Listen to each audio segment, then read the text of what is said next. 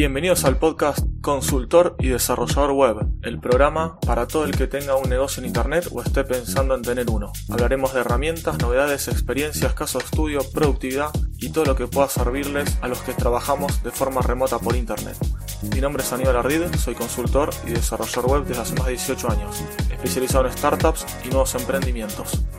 Episodio número 76. En este episodio les voy a hablar sobre los conocimientos que debería tener para mí un desarrollador web. Comenzamos. Desarrollador web es un nombre que abarca varios aspectos en lo que a mí respecta. Puede ser un desarrollador web front frontend, backend o full stack. Una diferenciación rápida sería, para el que no lo sepa, el frontend es el que desarrolla la parte visual que ve el usuario final cuando entra a una página el desarrollador backend es el que hace toda la lógica de negocio, la comunicación con el servidor, validaciones de datos, conexiones a la base de datos, configuración o manejo de servidores. Como nombrar algunos lenguajes puede ser PHP, Java, Python, Node.js, Ruby, etc. Y Full Stack, un desarrollador Full Stack sería una combinación de los dos. La mayor parte, normalmente cuando alguien dice ser desarrollador web, o alguien lo dice y alguien lo entiende, se refiere más que nada normalmente a la parte visual, al frontend. Cuando alguien, ustedes ven y dicen, sí, yo soy desarrollador web, por ejemplo, no sé, yo desarrollo en, en WordPress. Bueno, el 99% en lo que yo veo y estoy en constante contacto, la mayoría son desarrolladores frontend. Muy pocos saben de PHP, base de datos, eh, no saben lo que es un modelo MDC, no saben patrones o no conocen. No digo que esté mal o bien, ¿eh? solamente digo lo que yo veo. Que normalmente saben maquetar, saben instalar, desinstalar plugins, conocerán algunos errores de que pueden ser, por ejemplo, este caso de PHP, algunas cosas sobre condicionamientos, condiciones, sobre loops, no sé, for, for each, if, saben manejar un poquito. HTML y CSS normalmente sí saben. De JavaScript algunas cosas básicas pero bueno, eso es normalmente lo que yo veo que, manejan. O bueno, o gente que quizás usa plataformas online como Wix y venden algo siendo desarrolladores webs y lo que hacen más que nada es maquetar. Sí, eso es lo que yo veo, que es un 90-99% de las personas que, que conozco y que tengo contacto. Conocen un poco, como le digo, de HTML, CSS, instalar algunos plugins, plantillas, y hasta ahí, no mucho más. Algún, quizás algún conocimiento de algún error. Me pasa también bastante en demoswp.com que mucha gente me escribe y me dice, mira, estoy desarrollando tal web o estoy haciendo esta web para este cliente y tengo tal error. Y me copian y me pegan el error o no me, ni siquiera me copian el error, yo ingreso a la página y veo que es un error básico de PHP, quizás que es una variable que no está declarada, algún error de, de alguna función de PHP que ya está obsoleta y no funciona en PHP, por ejemplo, 7.2, que es la versión que tengo instalada en Demos WP, y ya está, no me sale la palabra, bueno, quedó como obsoleta, ya no funciona en esta versión de PHP. Bueno, así son varias cosas que, que voy viendo. No digo que esté mal, ¿no? Pero bueno, ahora les voy a dar mi, mi punto de vista. Eh, bueno, podría cerrar acá el episodio pidiendo que saquen sus propias conclusiones, pero bueno, no va a ser este el caso, obviamente. Ahora les voy a hablar sobre el combo PHP, JavaScript, HTML y CSS. PHP, para que no sepa, bueno, es el lenguaje que tiene comunicación con el servidor, que hace las consultas, por ejemplo, base de datos, validaciones de usuarios, contraseñas, login, podés preformatear datos, validar cosas desde el lado del servidor y muchas cosas más, ¿no? Se pasar de todo. HTML es lo que finalmente se muestra en el browser.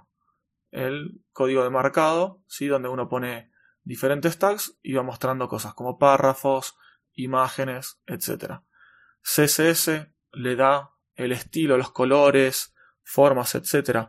a todos los elementos que se muestran y JavaScript es un pequeño lenguaje de programación que se ejecuta, en el caso de JavaScript en el browser, desde el lado del cliente hago esta pequeña aclaración porque en JavaScript se puede usar como lenguaje para programar backend en Node.js, por ejemplo.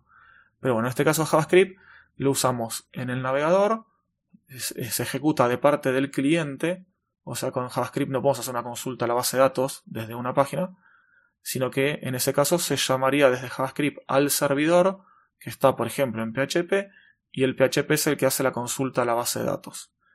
Y además, bueno, en JavaScript se pueden hacer un montón de cosas como validar formularios también antes de enviarlo, animaciones, ocultar y mostrar cosas, etcétera, etcétera. Entonces, bueno, como decía antes, la mayoría de los desarrolladores conocen HTML, CSS y un poco de JavaScript. Y quizás un poquito de PHP. Hay gente que ni siquiera conoce nada de PHP. PHP digo porque es lo más común, ¿no? Puede ser Java o el lenguaje que sea que se usa para, para backend.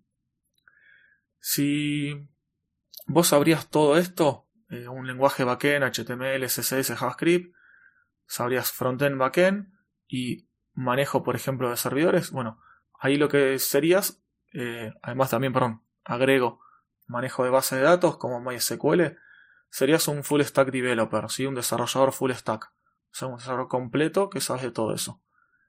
Eh, hay varias arquitecturas de full stack, está con PHP, por ejemplo, PHP, MySQL, HTML, CSS, JavaScript, etc. También están los full stack que son solamente de JavaScript, o sea, manejas Node.js como lenguaje de backend. Puedes manejar eh, base de datos en MySQL o puede ser cuando manejas en Node. Normalmente, perdón, normalmente la base de datos eh, es Mongo, MongoDB. Es una base de datos eh, no, ¿cómo se dice? No estructural, no. no relacional. La base de datos que maneja MongoDB. Y bueno, eh, y el frontend, bueno, obviamente también HTML y CSS, ¿no? Aparte de, JavaScript, que en JavaScript ahí se puede usar o JavaScript puro o algún framework como ser AngularJS o Vue.js o React. Bueno, continuando con esto, lo que yo recomiendo, eh, lo que para mí debería saber un desarrollador es saber 100% frontend y saber lo más posible de backend y también manejo de servidores. ¿Por qué?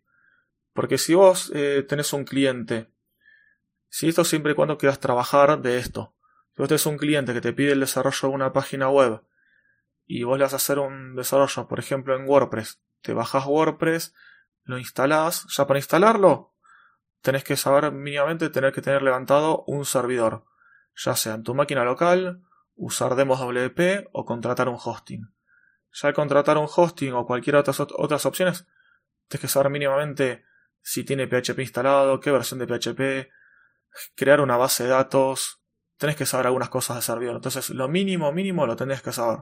Por lo menos cómo configurar un, en un hosting una página, darle de alta y tenerla funcionando. O sea, eso en un principio. Partimos de ahí. Luego, eh, saber, como les decía, manejar HTML, CSS, porque HTML, bueno, es lo básico para poder ubicar elementos y mostrarlos en la página. CSS, también saber darle color a algo, cambiar una fuente, ocultar, mostrar elementos, saber posicionarlos a la derecha y a la izquierda flotando, que quede un elemento fijo, que quede, no sé, que se oculte como ya les dije, bueno, de todo. Un montón de cosas se pueden hacer con CSS. Eso tienen que saberlo perfectamente cómo usar. CSS básico y si es posible algún framework de CSS.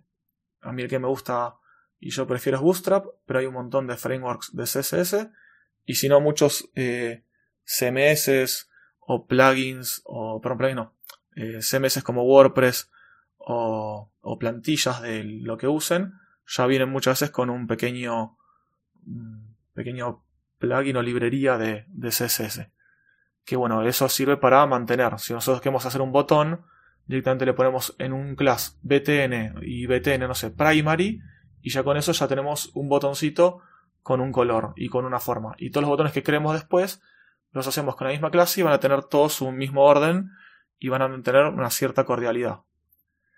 Bueno, continuando, después de saber esto básico, también lo mejor sería que sepamos JavaScript, porque si queremos tener un formulario eh, básico en HTML y que este formulario, antes de hacer un clic en el botón de enviar, tenga una validación, por ejemplo, que el campo de correos tenga tal cosa, o que el campo de asunto del nombre y apellido tenga alguna validación o esté mínimamente completo. Algunas de estas validaciones ya se pueden hacer con HTML en HTML5, dándole diferentes tipos o se dicen propiedades o diferentes directivas a cada, a cada campo, a cada input. Por ejemplo, en el input le ponemos, no sé, ¿qué puedo decir? No sé, que, que sea required, es lo más básico. Eso va a hacer que sí o sí ese campo tenga que estar completo antes de enviarse un formulario. Bueno, eso es algo básico que se puede hacer en HTML y si no, con JavaScript podemos hacer un montón de cosas más.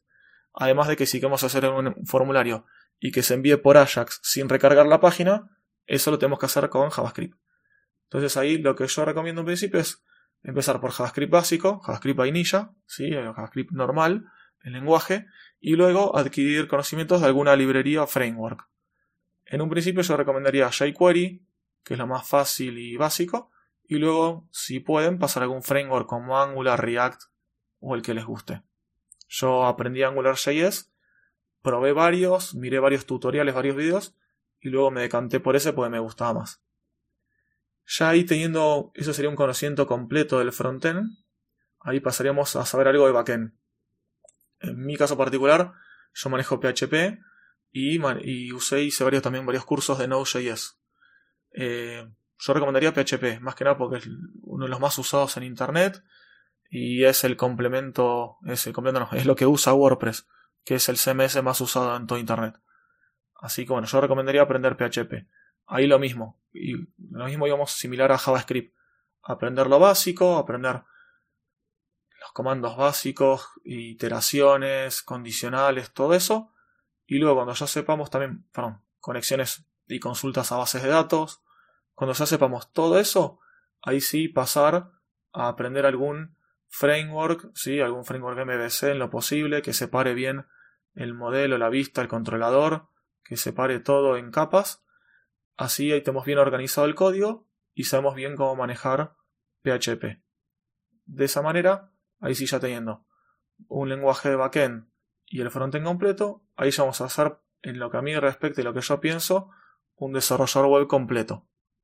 Ya si después eh, aprendemos más cosas, aprendemos, no sé, más base de datos, aprendemos a manejar MongoDB, yo manejo Mongo, Solar, manejo y configuración de servidores más potente como usar instalar de ser y configurar varias cosas de Apache o Nginx u otro eh, servidor. Em, podemos aprender también Java. Ya ahí se puede ir cada vez, bueno, mejorando o ampliando más el aspecto.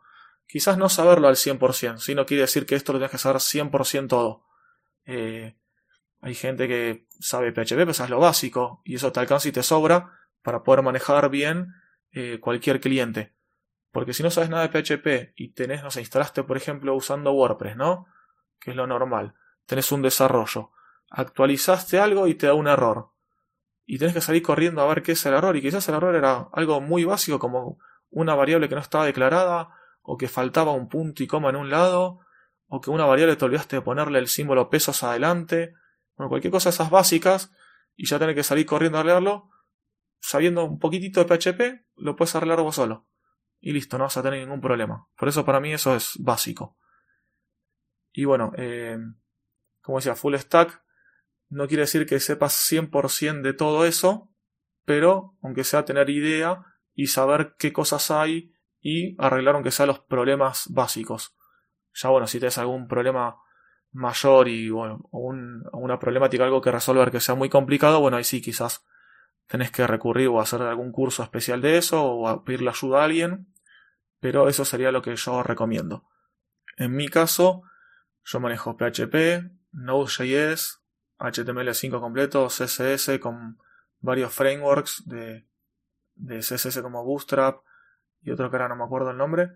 Eh, en cuanto a JavaScript, manejo JavaScript, el stock JavaScript vainilla, JavaScript con jQuery, AngularJS, he tocado cosas de React o de algún otro otro framework o, librería, mejor dicho. Esto cuando ya sabes vos el lenguaje básico, después lo que es manejar frameworks o librerías no te cambia mucho, solamente tienes que aprender cuáles son las reglas y cuál es la arquitectura de ese framework o de esa librería y listo, aplicarlo. Por eso siempre lo más importante es saber bien bien lo básico y aprender desde abajo. No conviene aprender nunca desde una desde un framework o una librería porque hay cosas que después, si te cambias, no las vas a saber hacer. Entonces lo mejor es al saber lo básico y después te cambian una cosa u otra, no vas a tener problemas. Es como si aprendes mecánica de auto. Eh, aprendes la mecánica general y después vas escalando y vas viendo lo particular de cada auto o alguna combinación de, de todo. Así que bueno, eh, con esto ya está, doy por cerrado este episodio. Espero que les guste, que les haya servido. Cualquier opinión, comentario, ya saben que lo pueden dejar en comentarios de algunos programas de podcasting o si no en las notas del programa en mi página web. Si buscan un consultor o desarrollador web y quieren saber más sobre mis servicios, me pueden contactar desde mi página web ardid.com.ar o me buscan como Aníbal Ardid en Google o el buscador que quieran. Muchas gracias si pueden compartir este episodio, comentarlo, valorarlo o suscribirse en la plataforma de podcasting que les guste o lo estén escuchando. Te espero el próximo viernes con un nuevo episodio de Friday Tips.